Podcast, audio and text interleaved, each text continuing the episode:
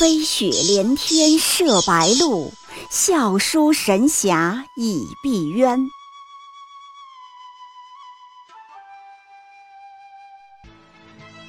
如果说古龙的小说像冰水，越喝越觉得心寒，写透了人情凉薄，那么金庸的小说就像烈酒，起初苦涩艰深，入口醇厚，回味无穷。喜马拉雅主播小昭在海边将陪您一起每天十分钟细细品读金庸，欢迎您的关注与订阅。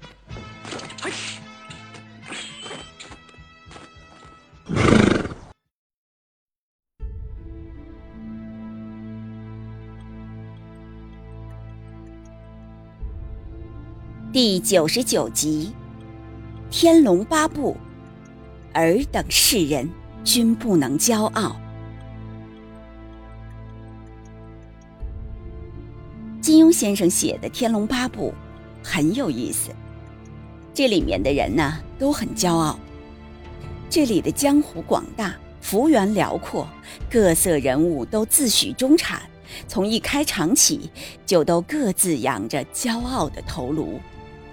他不像《射雕英雄传》，如舞台剧，走到哪里都会撞到五绝，骄傲不得；也不像《倚天屠龙记》，一流高手太多，密密麻麻，中下层人物喘都喘不过气来。《天龙八部》里的江湖更为疏松通透，像是一片广袤的原野，蚁穴遍地，每一个生灵都有更充裕的空间。他们的自我感觉也就都比较优越，神情也就都比较倨傲，个个脸上写着魂不吝。刚出场就是一个骄傲的佐子木，不熟悉原著的可能根本不知道这人是何方神圣，但他却骄傲极了。不久呢，又出来一个司空玄，也是骄傲极了。再到福圣使。穆婉清，无人不骄傲，无人不优越。然而对他们来说，这真的是一种可怕的错觉。因为《天龙八部》这个看似疏松的世界，其实是个铁牢；这片看似自由的位面，其实更有主宰。这片天地有神，这个神就叫做命运。命运主宰面前，容不得凡人骄傲。譬如司空玄，一个小小小小的人物，他在一开头就出场了，身份是神农帮主，他很骄傲。不妨稍微看仔细一点，我们来看看他骄傲的资本是什么，他真实的生存状态是怎么样的。只见一大堆乱石之中，团团坐着二十余人。段誉走近前去，见人丛中一个瘦小的老者坐在一块高岩之上，磕下一把山羊胡子，神态甚是倨傲。你看他的处身之地，不过是一大堆乱石，身边的员工也不过是二十余人。自己屁股下能坐着的，不过就是一块高岩，可也就是这样，也就这么一点家底儿，他就自我感觉特别不错，特别优越了，甚是倨傲。这其实是《天龙八部》中人常见的精神面貌，是一种很耐品味的气质。独坐幽篁里。弹琴复长啸，扬着那一丛山羊胡子，司空玄国王般傲对苍穹。哪怕我的国土只是一片乱石，那又怎么样呢？然而，主却不允许，命运不允许，他容不得你骄傲，蝼蚁。绝不可以骄傲。残酷的惩罚很快到来，短短几章之后，一群圣使降临了。他们的任务就是折辱司空玄，剥夺他的骄傲。他们名义上是天山童姥派来的，实际上是命运的上主遣来的。在书上，司空玄脸如土色，跪倒在地，不住对圣使磕头。他统治的那一片乱石，那二十多个人，那屁股底下坐着的高岩，一毛钱都不值。他的骄傲已是片瓦不存，只剩下匍匐磕头。甚至当那些圣使离开了，下了风了，他也无法再站起来。书上说了这样一句话。司空玄一直跪在地下，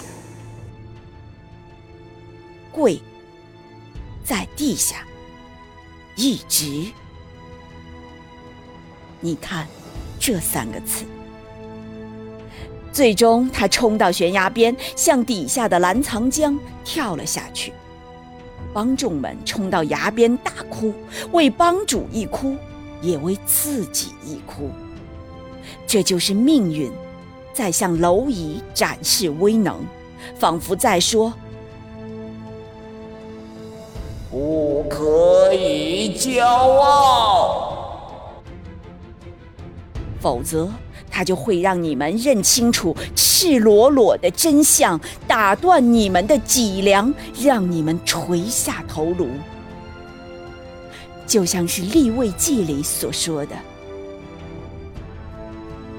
我必断绝你们因势力而有的骄傲，又要使负你们的天如铁，在你们的地如铜。还有那个叫做左子木的，他是所谓的无量剑东宗掌门，一出场就很骄傲。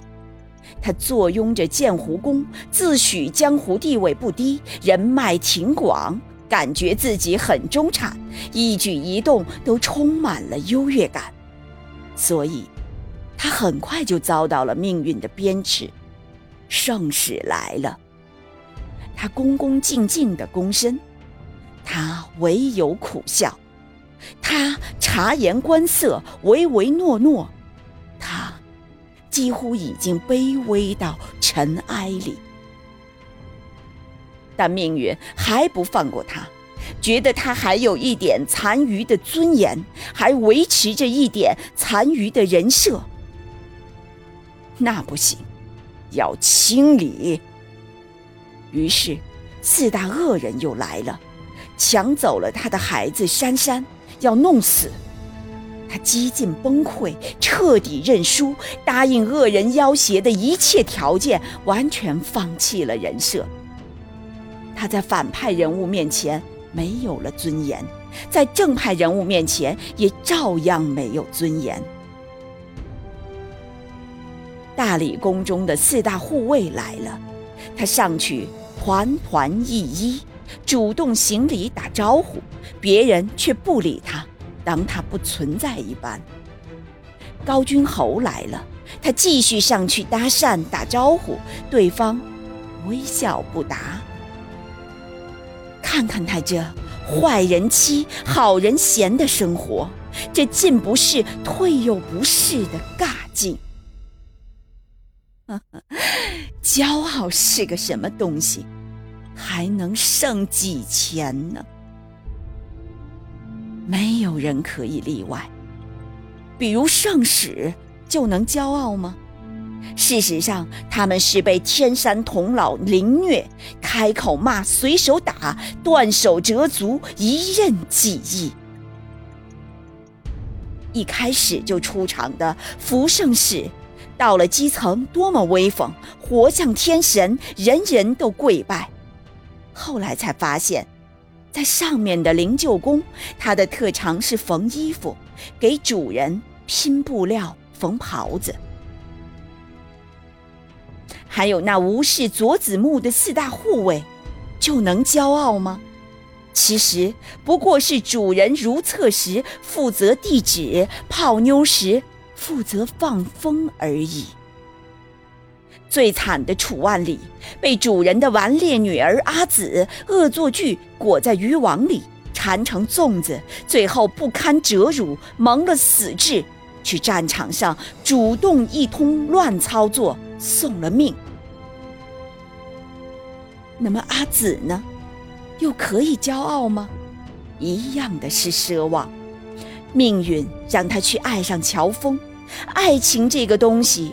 是最摧折尊严的，骨气和原则在他面前就是个屁。为了吸引乔峰的注意，阿紫可以说机关算尽，洋相百出。他欲擒故纵过，花式表白过，大喊大叫过，寻死觅活过，最后却都是枉费，花光心计。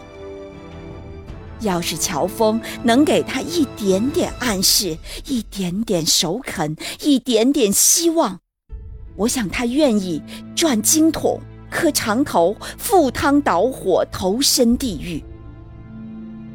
尊严，在爱情面前，那是什么玩意儿？那么最后，乔峰呢？这个有极致魅力的人格体。巅峰一般的存在，圣山上的巨人，东方史诗里的绝顶英雄，金庸武侠里最伟岸的存在，就可以骄傲吗？就可以战胜命运，至少逼着命运和棋吗？照样没有啊！大英雄是吧？乔峰是吧？命运一样不放过你。他降雷灾打你，降火灾烧你，降风灾吹你，你不低头，他就摁断你的脖颈。他蹂躏你，践踏你，羞辱你，让你亲手打死爱人，让你呼吸为艰，进退维谷，给你戴上看不见的铁头。命运驱赶着你，如同胡同赶猪，让你一步步走到注定的结局和终点。你一拐弯就碰壁，一回头就被责打。胡同里的猪，又有什么尊严呢？最后，乔峰被赶接到雁门关下，用断剑插入胸膛。那一刻。在苍穹之上，他只不过是回味着剧本，微笑鼓掌。这就是《天龙八部》告诉我们的真相，这就是残酷的人间告诉我们的真相。一切倔强的脖颈都被摁下尘埃。所有伟大的头颅都埋首泥淖。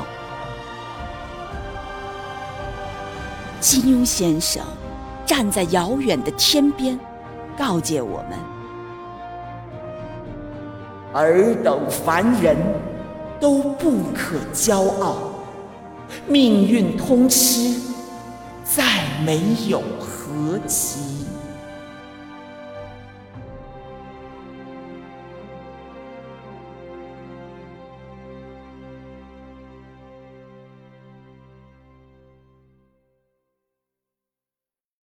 喜马拉雅主播小昭在海边将陪您一起每天十分钟细细品读金庸，欢迎您的关注与订阅，每晚八点更新一集，不见不散。